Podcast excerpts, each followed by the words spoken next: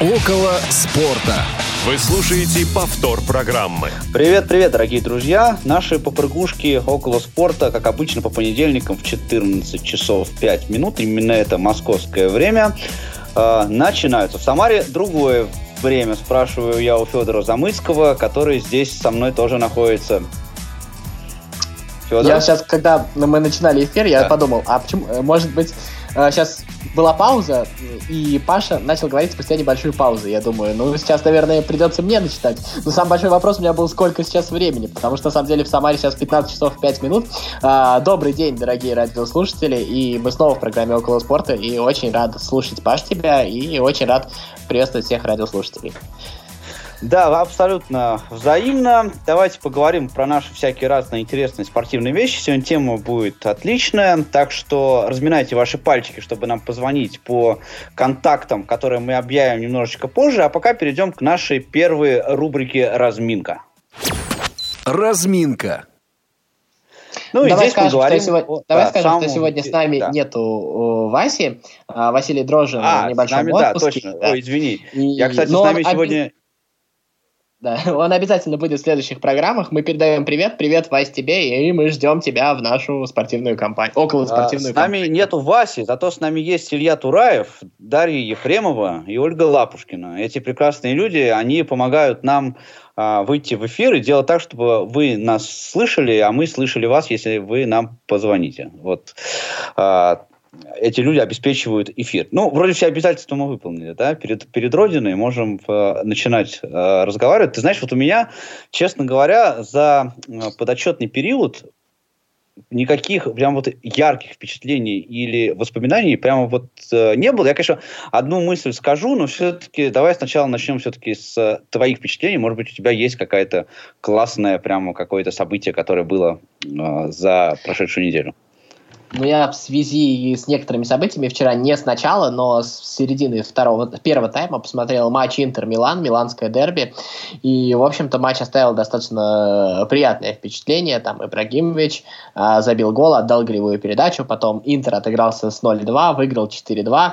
Учитывая, что в этом туре проиграл Ювентус, вот для меня как-то на этой неделе стал именно итальянский тур таким э, центром моего внимания. Я вообще, на самом деле, достаточно всегда э, негативно высказываюсь рассказывать о чемпионате Италии, и, в общем, мой скептицизм по поводу него не умер, но вот именно сейчас так получилось, что на этой неделе, в отсутствии, так скажем, больших матчей в английском чемпионате, миланской дерби, особенно в свете поражения Ювентуса, для меня, наверное, осталось главным событием. Ну, еще и матч сам получился очень хорошим. Так что вот.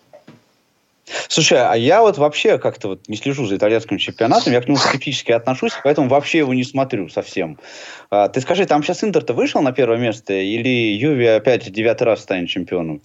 А, Интер как, как поравнялся по очкам с Ювентусом, по личным встречам Ювентус впереди, и они играют точный матч 1 марта. Я думаю, что Ювентус, безусловно, фаворит все равно, но Ювентус проиграл в Вероне в этом туре, и, в общем, э, тем самым немножечко обострив интригу, а самое главное, что там Лацо одержал очередную победу, до этого у Лацо была одна осечка, одна ничья, и сейчас Лацо, если я не ошибаюсь, с матчем в запасе отстает от Интера и Ювентуса на 3 очка.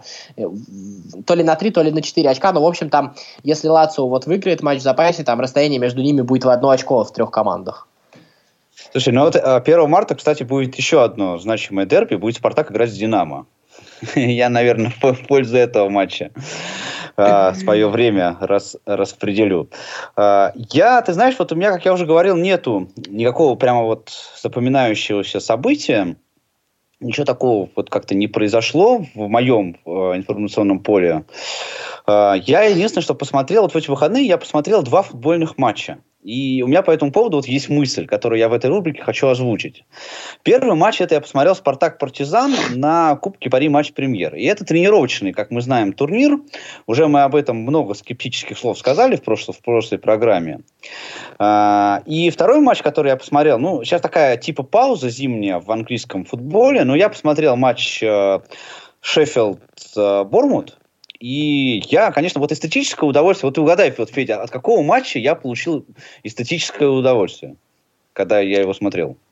Спартак Партизан, конечно. Ну, разумеется, да. Я, к сожалению, вот к моему, для меня большому сожалению, вот Шеффилд, Бормут, что такое Бормут там на предпоследнем месте сейчас, а, и Шеффилд, по-моему, на девятом, что ли, они сейчас. Ну, где-то там вот, в общем, в верхней половине, но не очень. А, но я как тут прям посмотрел футбол, футбол. А когда я смотрел Спартак Партизан, я понимаю, вот все вот эти вот Сейчас вы будете бросать меня помидорами, уважаемые слушатели, и правильно сделаете.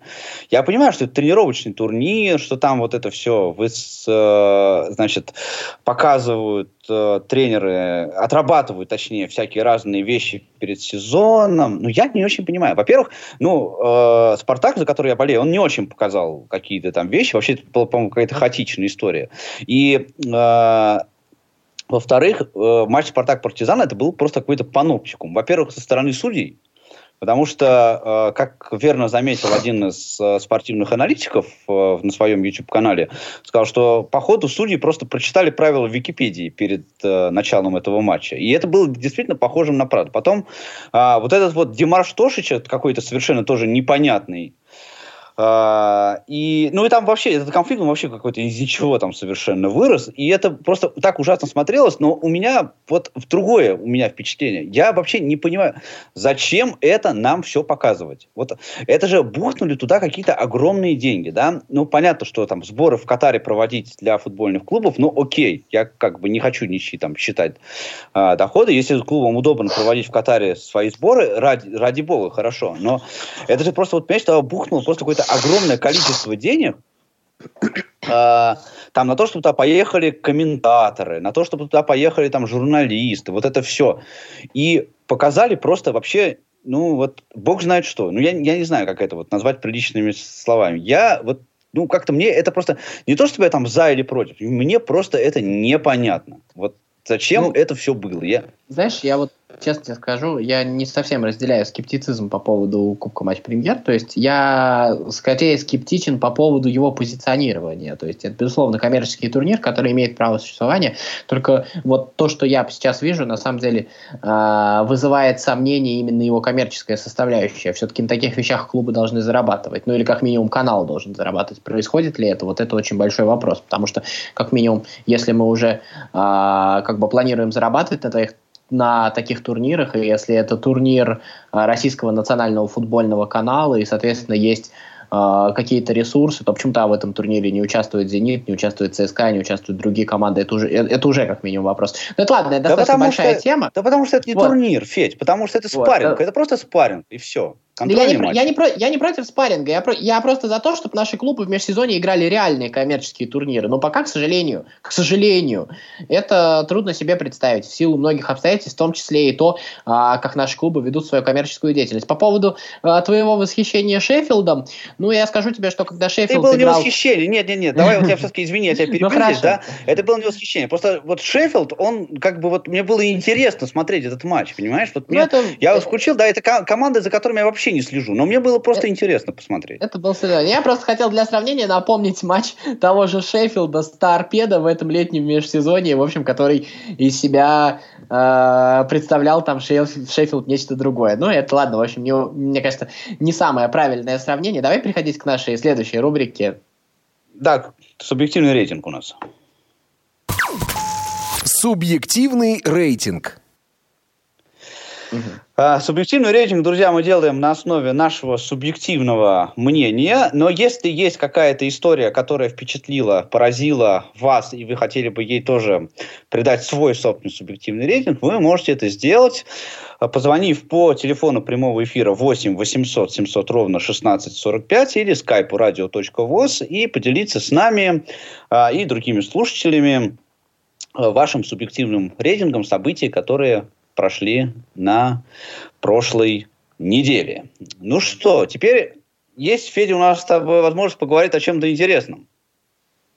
А, давай я начну. А, сборная давай. России, по, сборная России по хоккею, я буду не футбольную тему освещать, а, сыграла на шведских хоккейных играх. Это очередной этап Еврохоккей тура, где принимают участие сборные Чехии, Швеции а, и Финляндии и России. И заняла, к сожалению, там последнее место. В первом матче сборная России проиграла со счетом 0-3 Финляндии, во втором со счетом 2-5 Швеции. А, в третьем, после первого периода, сборная России проигрывала сборной Чехии 0-2. Потом сборная России забила три шайбы и вырвалась вперед счет. А, последнюю шайбу забил Павел Кудрявцев за три минуты до финального свистка. Но за секунду до финального свистка чехи счет сравняли и по булитам выиграли. В итоге сборная России набрала одно очко и заняла, к сожалению, последнее место на этом этапе Еврохоккей тура. А, вот, это новость, которую я хотел сегодня рассказать. Да, это, прекра... это прекрасная новость. Скоро чемпионат мира будет по хоккею в Швейцарии, если не ошибаюсь, он будет проходить. А, и вообще как-то я вот ну, хоккей, мне кажется, далеко сбор... идущих выводов из этого тур... из результатов да, этого турнира никаких, делать не нет, стоит. Никаких, на самом деле, совершенно. команды достаточно более, что равные. Еще тот да. И, в общем, они, э, они играют в каждой из стран. Суть Еврохоккей тура то, что а, в каждой стране проходит по одному этапу, и, соответственно, они периодически, одни команды выступают лучше, другие хуже. И, в общем, это гораздо более соревновательный турнир, чем Кубок Матч Премьер, но, однако, я бы не придавал прям большого э, как бы, значения этим результатам. Давай, Паша, А ты будешь смотреть чемпионат мира?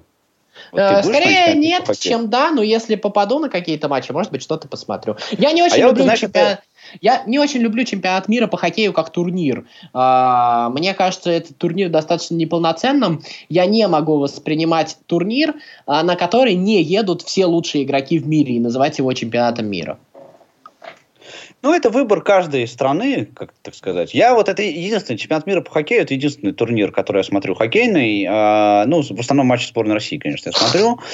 Э, и, ну, Олимпийские игры, понятное дело, но они раз в 4 года, поэтому... Ну, ладно.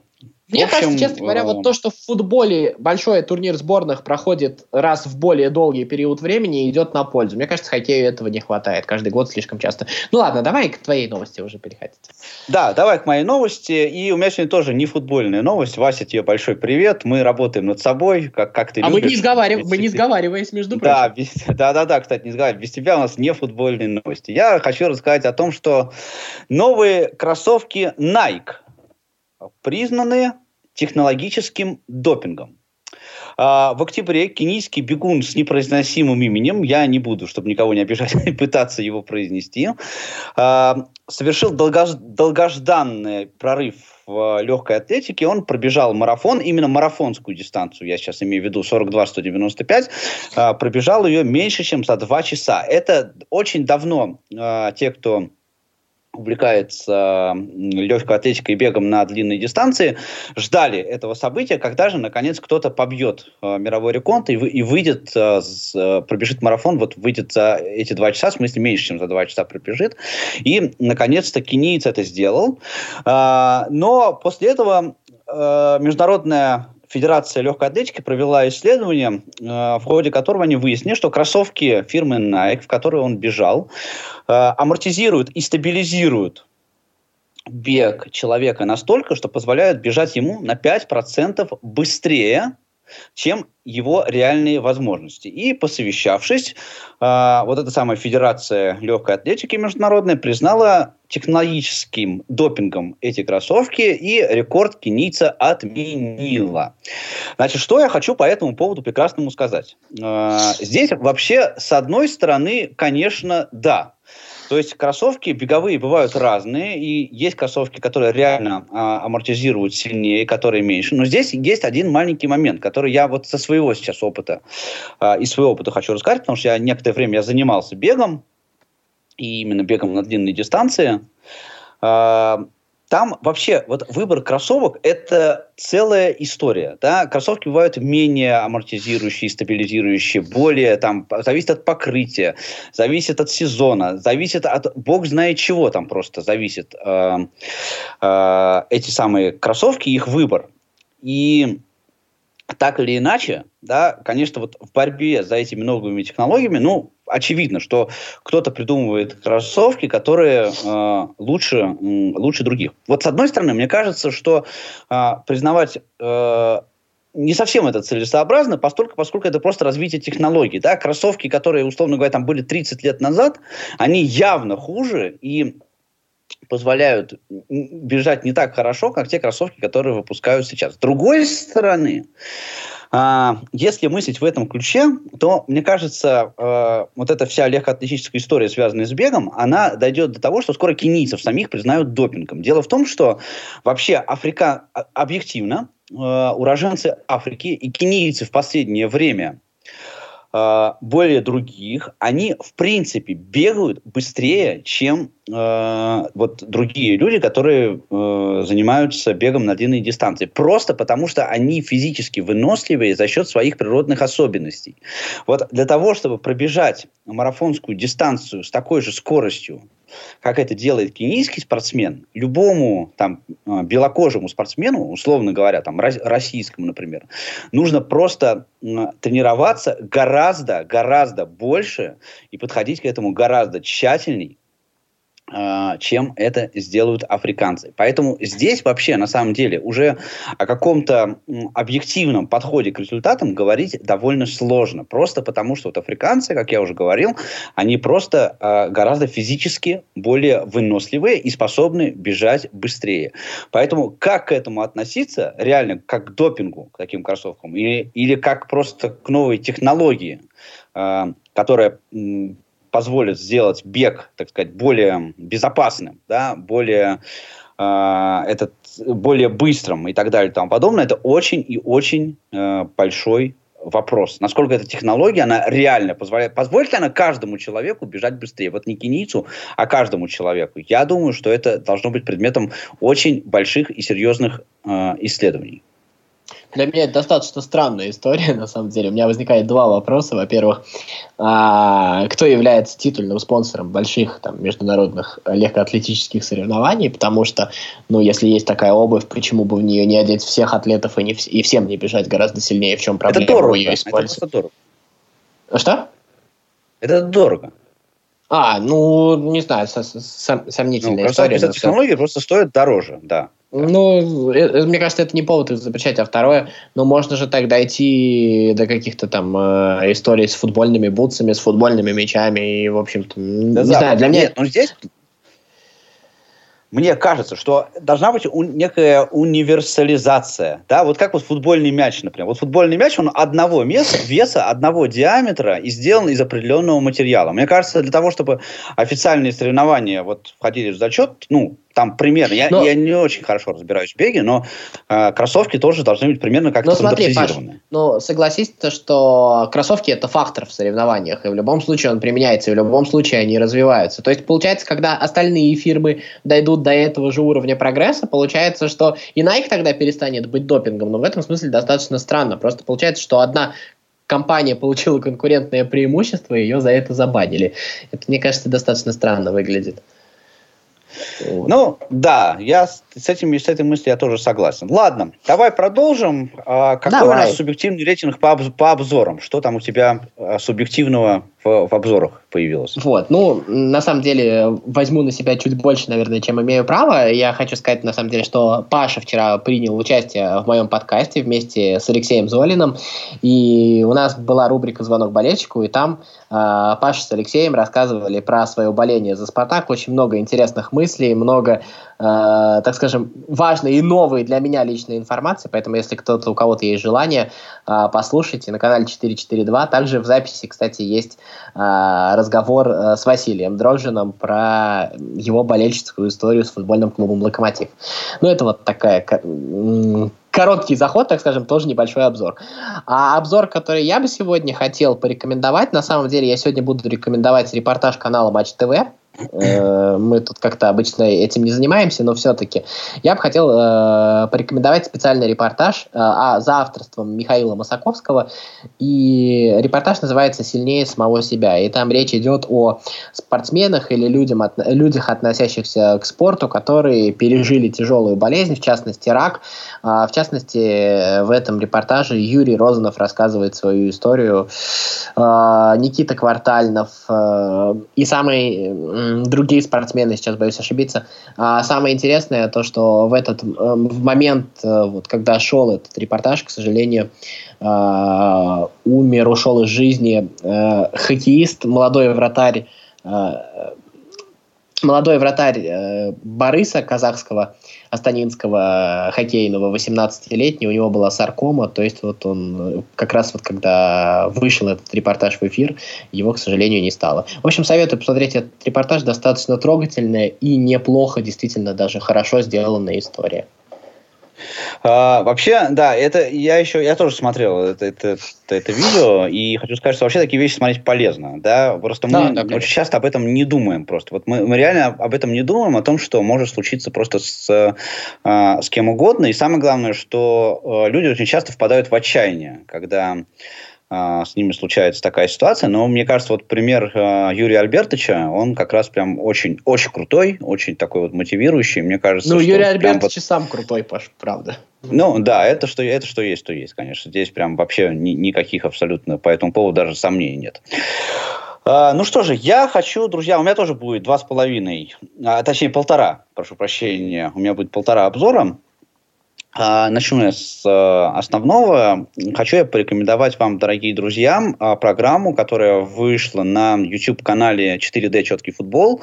А, и вообще рекомендую всем этот канал, который делают э, комментаторы Владимир Стагниенко, Кирилл Дементьев, э, Роман Гудсайт. Ну, в общем, такие все очень интересные люди.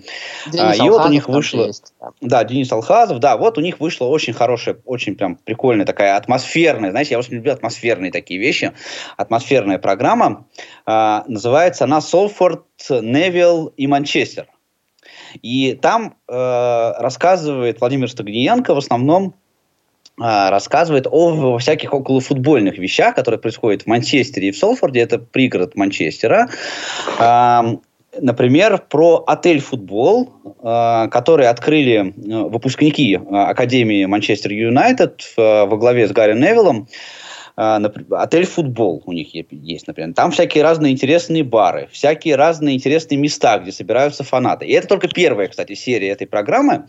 А, будет еще и вторая, я надеюсь. Но прям очень круто. Они там берут интервью у людей, а, у владельцев или работников этих заведений, которые вокруг этих стадионов находятся, рассуждают о специфике боления в английском футболе, о болении фанатства в английском футболе. Это прям вообще отдельная тема, которая, например, ну, меня она прям очень интересует, потому что я считаю, что все-таки, ну, при всем моем уважении ко всем. Я считаю, что английские фанаты пока, конечно, самые крутые. Вот. А, и у них прям все вот это вот очень круто. И они прям, ну, вот видео это сделано очень с погружением прям вовнутрь туда. И когда его смотришь, ну, прямо вот очень окунаешься так хорошо во всю эту атмосферу английского футбола, именно не с футбольной его части, а именно с э, вот около футбольной его части, связанной с, с болельщиками, разными организациями, которые вокруг э, футбола находятся. Так что очень рекомендую. Еще раз напомню, 4D четкий футбол канал, а программа называется Солфорд, Невилл и Манчестер. Uh, и есть у меня еще такой обзор-анонс. Ну, вряд ли я буду говорить про это видео э, в следующей программе, потому что оно появилось вот в открытом доступе э, прямо перед нашим э, выходом в эфир. Это видео, и я видел, а на прошлой неделе я видел, кстати, анонсы, поэтому я подозреваю, что оно будет интересное, и я тут не хочу в следующий раз об этом говорить, потому что уже пройдет неделя, а просто хочу его посмотреть, и думаю, что если вам это интересно будет, то вы можете это сделать тоже. Говорю я о канале «Мы к вам приедем», и э, там вышло большое полуторачасовое интервью с Алексеем Дроновым э, где он э, будет рассказывать, ну, уже рассказал, а нам будет рассказывать про всякие разные футбольные вещи, про «Зенит», про Матч ТВ, э, ну и, в общем, про все, что нас в последнее время так сильно интересует. Я надеюсь, что это будет интересно и познавательно. Я сам еще не смотрел.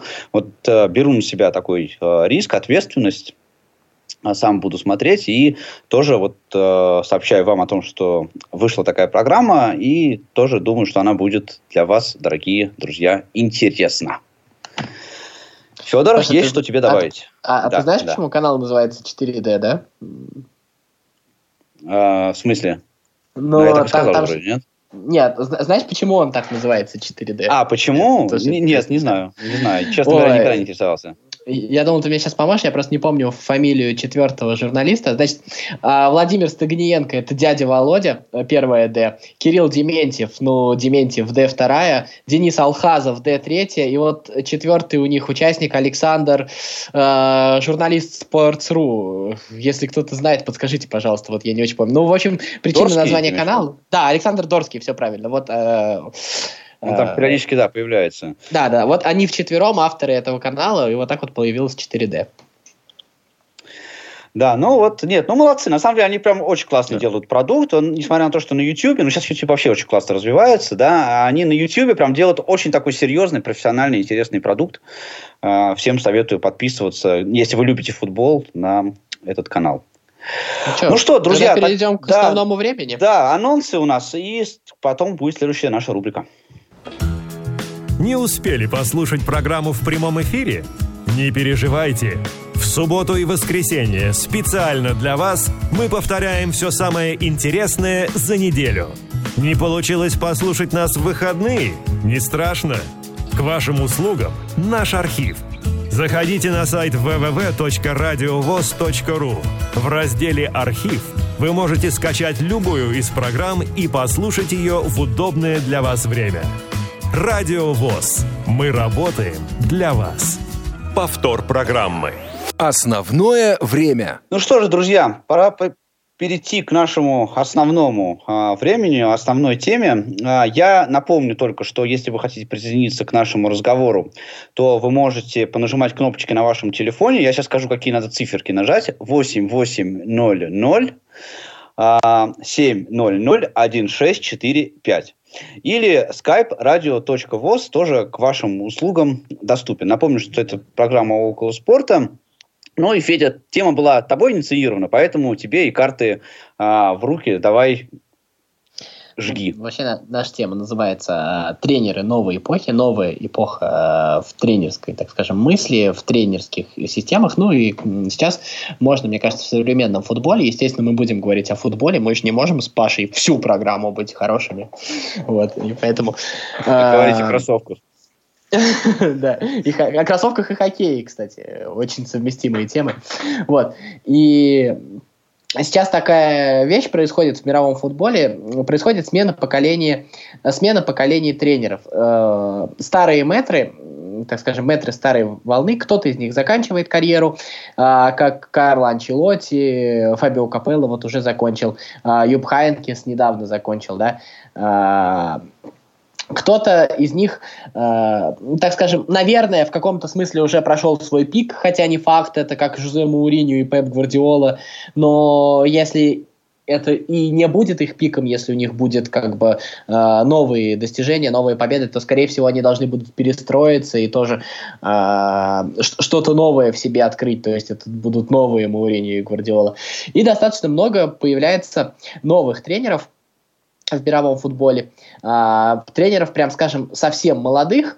А, и эта история, мне кажется, именно в этом году приобрела такое массовое явление, а, чтобы об этом поговорить. Но, во-первых, я бы хотел отметить две тенденции. А, тенденция первая – это бывшие игроки, которые становятся тренерами. Сейчас это Зинедин Зидан в первую очередь, потом Микель Артета возглавил Арсенал, Фрэнк, Фрэнк Лэмпорт возглавил Челси.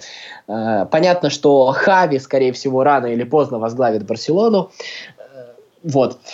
И таких историй, станов... и таких историй становится все больше и больше.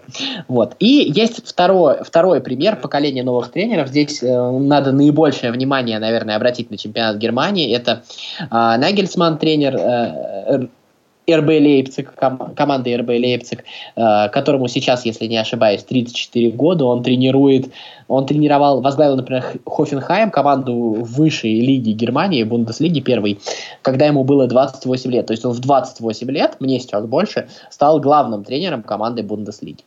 Вот. Э, Доминика Тедеско, нынешний главный тренер Спартака, безусловно, э, из этого же поколения.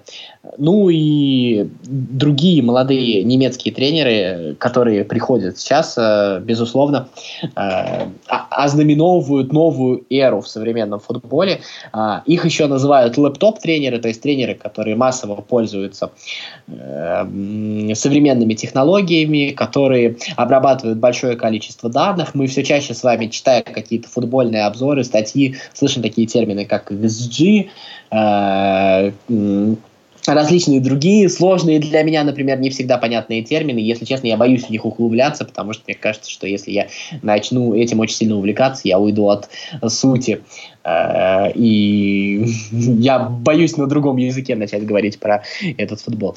Вот э, об этом мы хотим вам предложить сегодня поговорить. Если у вас есть э, какие-то свои представления о том, что будет, как будет развиваться тренерская мысль, как, каким мы будем видеть футбол в ближайшее время, хорошо это или плохо, и кого вы видите, так скажем, будущими Э, ну, кто будет первым на тренерском пьедестале современного футбольного мира, вот, так скажем, в третьем десятилетии 21 э, века, то можете звонить, естественно, э, и высказывать свое мнение. Ну, а давайте начнем с того, что послушаем Пашина мнение, что он вообще думает о смене поколений в тренерском цехе современного. Что же Паша, что же Паша думает?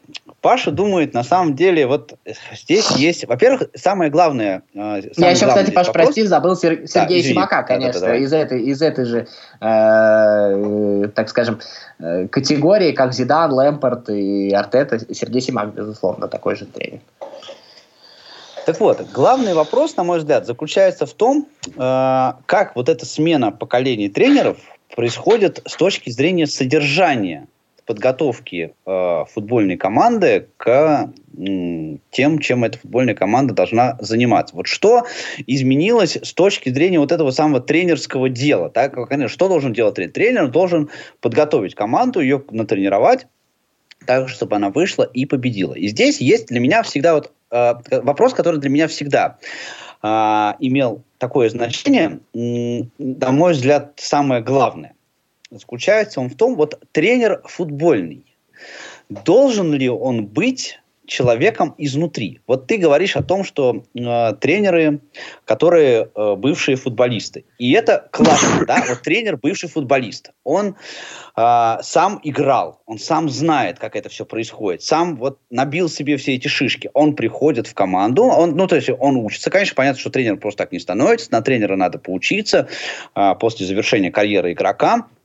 И вот этот человек приходит, и у него, во-первых, есть некий бэкграунд э, тренерский, он прошел какое-то обучение, и, во-вторых, у него есть бэкграунд игрока. То есть он не просто так пришел и говорит, сейчас я вас вот научу играть в футбол тут всех прекрасные люди. А я э, сам знаю, как это делается. Да? Вот я э, прошел этот путь, я выиграл там Лигу чемпионов.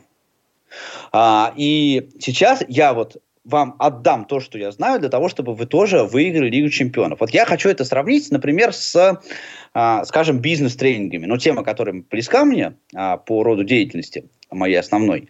Да, потому что вот приходит человек проводить бизнес-тренинг. А, к нему люди приходят учиться делать бизнес.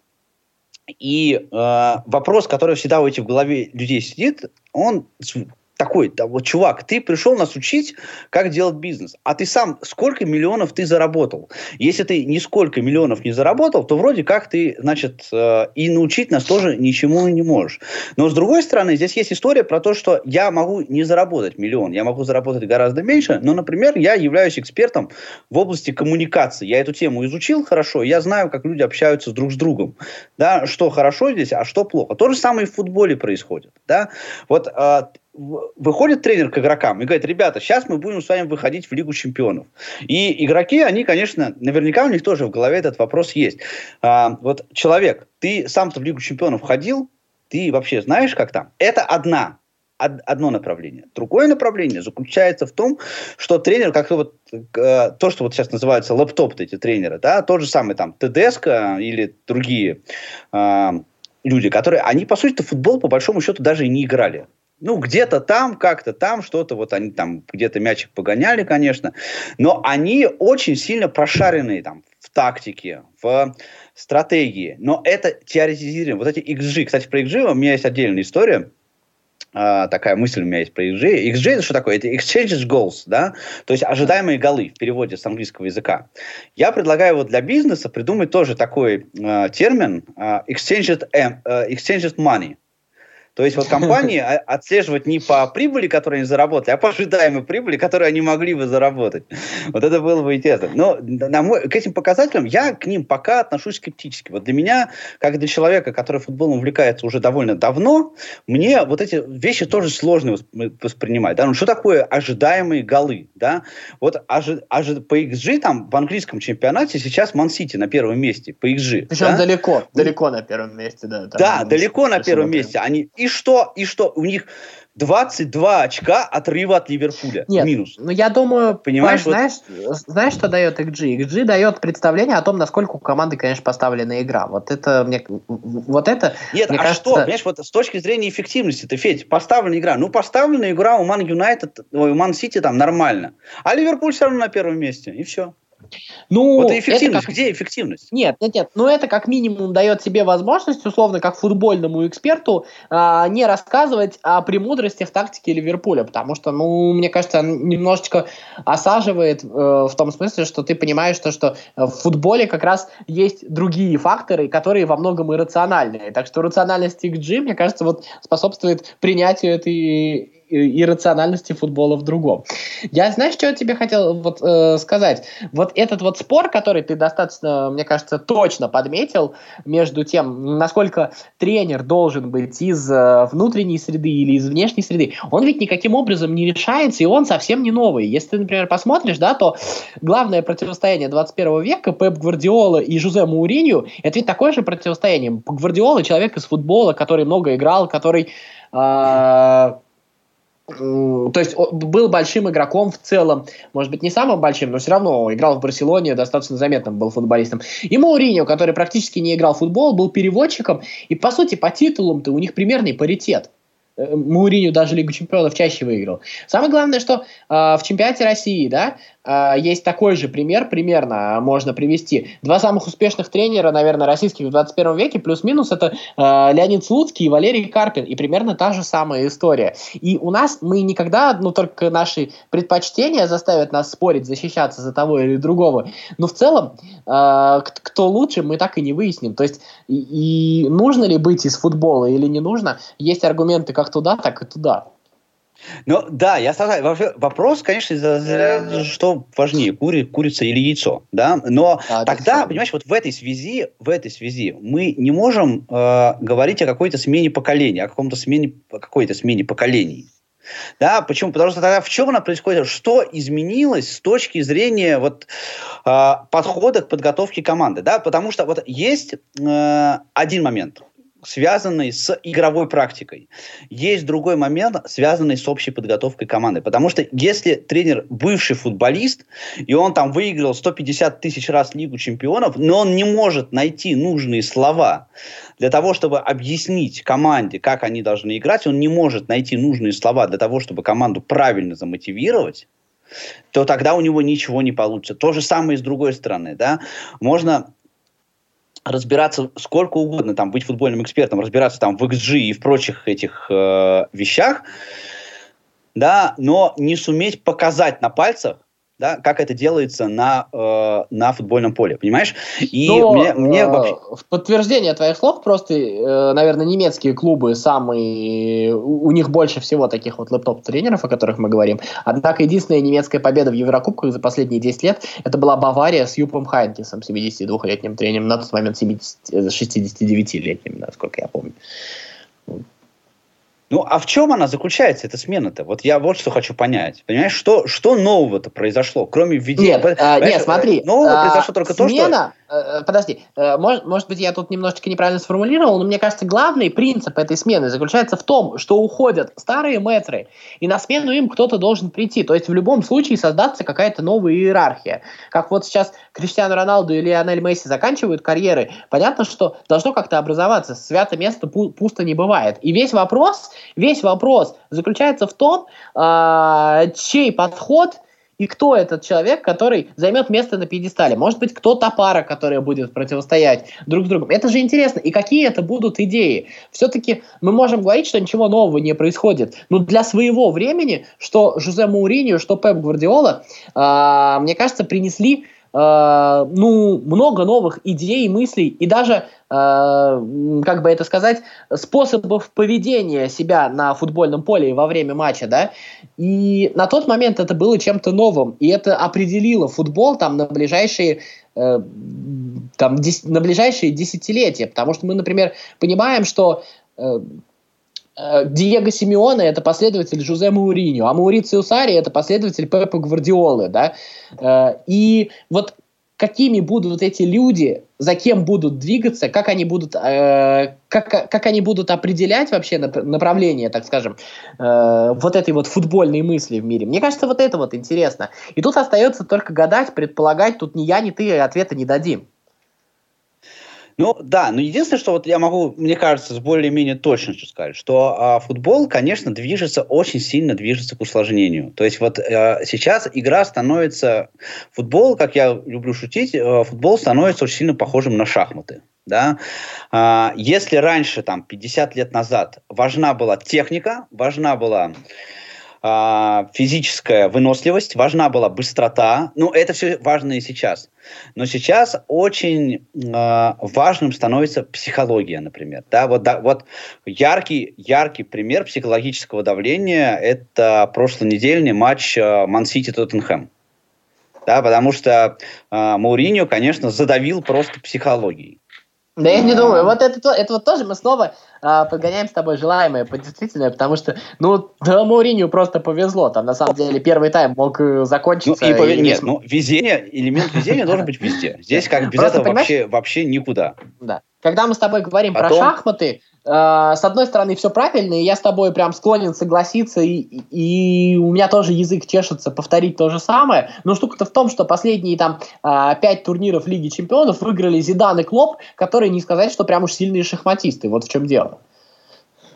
Ну, Клоп это вообще уникум, конечно, страшный, я не знаю. Мне кажется, вот как раз, кстати, о психологии, да, потому что мне кажется, что сейчас Ливерпуль это э, больше психологическое победа mm. уже, да, а, да, чем какая-то тактическая там выносливость, потому что, ну, просто, извини, а, сейчас клубы, которые выходят, а, ну, стоят вот в коридоре перед выходом на поле вместе с Ливерпулем, но они, извини, просто тупо боятся уже, потому что уже есть уже вот эта мысль, что у Ливерпуля уже не выиграть. А, и само, само это, это уже 50% успеха Ливерпуля. И а, заслуга Клоп, почему я говорю, что он уникум, да, что он смог добиться этого результата, тоже не без, не без везения, конечно. Да, так сложились звезды в определенный момент. Но, тем не менее, понимаешь, это первый такой, ну, на моей, во всяком случае, памяти, я не копал прям историю глубоко по этому поводу, первый такой случай, а, когда реально команда имеет просто настолько а, вес, весомый вес, извините за тавтологию, а, что просто все остальные, ну, извините, просто боятся с ними играть уже. Ну, все. Вот они просто на такой сейчас позиции, что а, это просто страшное дело. Да? Но я про еще про другое хотел сказать, что а, усложнение вот тактическое, да, сейчас вот придумывать эти схемы, все, вся вот эта вот а, вся вот эта история, она становится просто более важной. Она, конечно, мне кажется, что э, вся вот эта тактическая история, ее значение немножко все-таки преувеличено, да, в том смысле, что все разные показатели, сейчас же там меряют, кто сколько пробежал, какие там тепловые карты, э, значит, там вот эти анализаторы, которые там вот этот вид, вид сверху на поле там по схеме, как, как, э, как изменялась схема в процессе матча. Немножечко это все наиграно. Это все больше, больше для того, чтобы деньги зарабатывать на футболе, э, потому что, ну, должны же футбольные эксперты оперировать какими-то данными.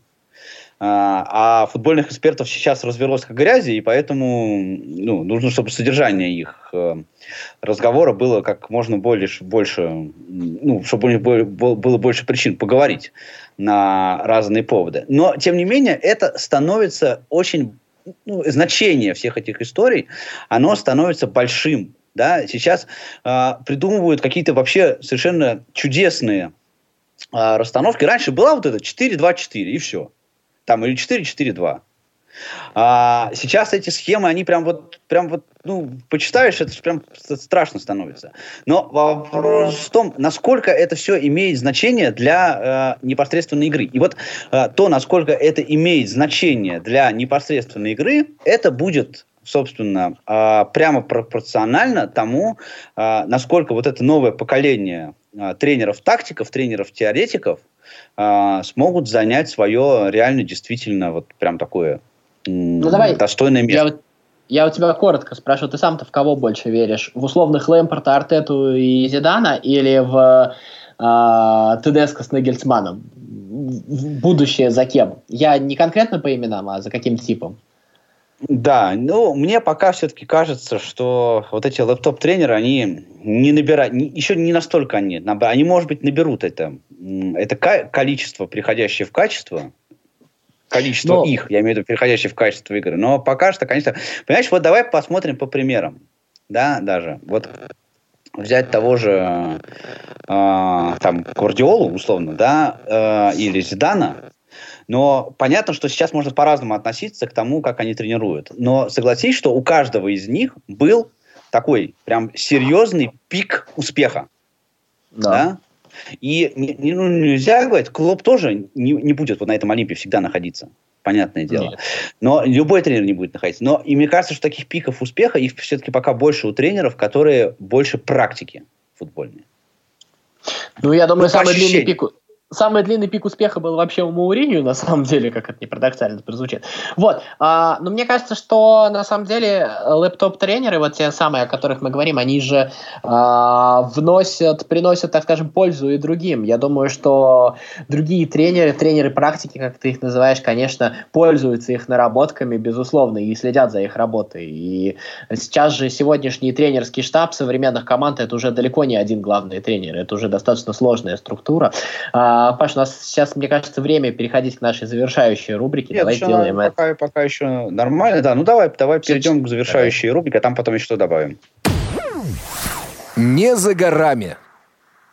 А, про будущее поколение тренеров это а, матч Арсенал-Ньюкасл. А, я все-таки пока еще, как ты, не разочаровался в Артете, а, потому что... А я не разочаровался в Артете. Я мне просто... не совсем это говорил, да. Да, ну давай, ты давай, потом я скажу свою мысль. А, мне все-таки интересно смотреть на то, что он делает, и мне достаточно понятно то, что он делает на самом деле. Вот. И еще а, один, э, два матча, точнее. Это, во-первых, матч Норвич-Ливерпуль, матч, который был э, в первом туре, когда Норвич был еще командой, которая пришла э, только в премьер-лигу, первый матч сразу на Энфилде, и, в общем, тогда Норвич был совсем плох. А, но э, как говорит э, один известный блогер на Ютубе, интересно дождаться, когда YouTube, э, когда Ливерпуль проиграет, и в принципе я с этим согласен, э, просто потому что интересно, как это будет выглядеть, и в случае с Норвичем можно примерно представлять, как это возможно, потому что, ну, Норвич команда, конечно, идущая на последнем месте, но со своими козырями, безусловно. Ну, еще один матч э, в английской премьер-лиге, это матч Астон Вилла Тоттенхэм. А, выигрывать Манчестер Сити, конечно, можно, но вот как выигрывать ежедневные, так скажем, матчи – повседневные. Это очень интересно посмотреть, особенно накануне Лиги Чемпионов, поскольку, тем более сейчас у Тоттенхэма э, борьба за четвертое Лига Чемпионское место, она, в общем-то, достаточно просматривается, и за него можно бороться, там не такое большое отставание. Но еще этот матч интересен в свете того, что, как говорят, похоже, что э, Грилиш, полузащитник Астон все-таки дал свое согласие на переход в Манчестер Юнайтед, а Грилиш это человек, который, ну, просто сумасшедший патриот Астон Виллы, и как этот э, игрок борется за свою команду, это одно восхищение смотреть. На самом деле, болельщики Манчестер Юнайтед, если вы не присмотрелись еще к этому футболисту, смотрите матч Астон Виллы. Э, если к вам перейдет такой футболист, ну, как минимум, с точки зрения эмоций командного духа, это, конечно, потрясающая Ну, ты знаешь, вот э, в ближайшее время никаких прям таких событий, за которыми я хотел бы следить, их, конечно, нет. А, это больше, скорее, такие ожидания философского характера у меня. А, ну, например, а, мне вот очень интересно, вот прям, мне кажется, уже можно делать ставки, после какого матча руководство Ман Юнайтед избавится от Сульшера. Потому что, мне кажется, назрела уже эта история абсолютно. Ну, очевидно, что Здесь нету какого-то, при том, при наборе игроков, которые сейчас есть у Ман Юнайтед, э, нету вот как связующего звена, который должен тренер выполнять. И мне кажется, уже понятно совершенно, что Сульшер со своей работой не э, справится. Там, по-моему, с Челси же они следующие играют, да, Ман Юнайтед? Ой, я, Паш, надо или через, или, через тур, да. Но, но в общем, вот, вот это я уже... Ну, единственное, вот короткое... Жду развязки Э, короткое мое мнение по Сульшеру, тут, конечно, может выстрелить, ну, так же, как э, Семен в свое время в Локомотиве выстреливал. То есть, вот так вот, не мытьем, так катанием вполне себе возможно, я думаю. Вот. А, еще один матч, который, безусловно, интересен, это э, уже в самого начала, с конца прошлой, следующей недели в 23.00 по Москве э, в воскресенье Сельта Федор Смолов будет играть с мадридским Реалом. Ну, просто интересно, я думаю, посмотреть. Он сыграл в стартовом составе первый матч, был заменен на 88-й минуте, а Сельта обыграла Севилью и, в общем, вышла из зоны вылета. Так что, мне кажется, стоит посмотреть. Э, Смол стал талисманом для Севильи. Вот, еще одна для история. Для, для Севильи он не стал талисманом. Да, ну, ну, да, до, до Сельта, да, прошу прощения. Но еще одна, конечно, история. Ну, понятно, да, что все мы ждем, когда проиграет Ливерпуль. Наконец-то я не думаю, что это будет Норвич, потому что последний матч Норвич, Норвича, который я смотрел, был с Ман Юнайтед, и это было просто вообще унылое зрелище абсолютно. Четыре штуки. Даже разобранный совершенно Ман Юнайтед четыре штуки закатил а, им, поэтому тут я в, я в это я не верю. А, а вот в России, вот эта история, продолжающаяся у нас с, э, с Кокориным, с Александром прекрасная, да, потому что вот, mm-hmm. опять же, прямо перед программой сейчас в Телеграме я увидел, что э, Кокорина э, могут перевести в Тульский Арсенал еще. Ну, в общем, ну, я, а, тоже, в мне общем, кажется... я хочу, да. чтобы Кокорин играл в премьер-лиге. Мне кажется, что ну, наказание должно быть конечно. В, в Локомотиве. Случае, Паш... Мне кажется, в Локомотиве. А, Сейчас вот ну, я, в Локомотиве, это, мне это... кажется, он прям пойдет как надо на данный момент уже не принципиально. Челси и Манчестер Юнайтед играют в понедельник а, в 23.00 по Москве. Вот э, только что посмотрел. Да, в следующий понедельник, соответственно. Да. Ну, вот как раз... То есть мы э, будем а, говорить... Мы не, не обсудим еще. Да, ну, да, ну, да. Мы обсудим Спасибо. Вот. Да, я думаю, да. Заверш... Наверное, подходит время для завершения передачи. Да, я думаю, что да. Будем прощаться, друзья, махать вам э, нашей ручкой футбольной. Да, надо Но... передать привет Василию Дрожину. Мы ждем его в наших следующих передачах. Э, без него скучаем и надеемся, что уже в следующий эфир мы проведем втроем. Слушайте около спорта да, на радио ВОЗ. Абсолютно. Павел Также, Федор Заныкин. Да, благодарим еще мы Илью Тураева, Дарью Ефремову, Ольгу Лапушкину обязательно. А, ну и нас уже Федор представил. Пока-пока. Повтор программы. Около спорта.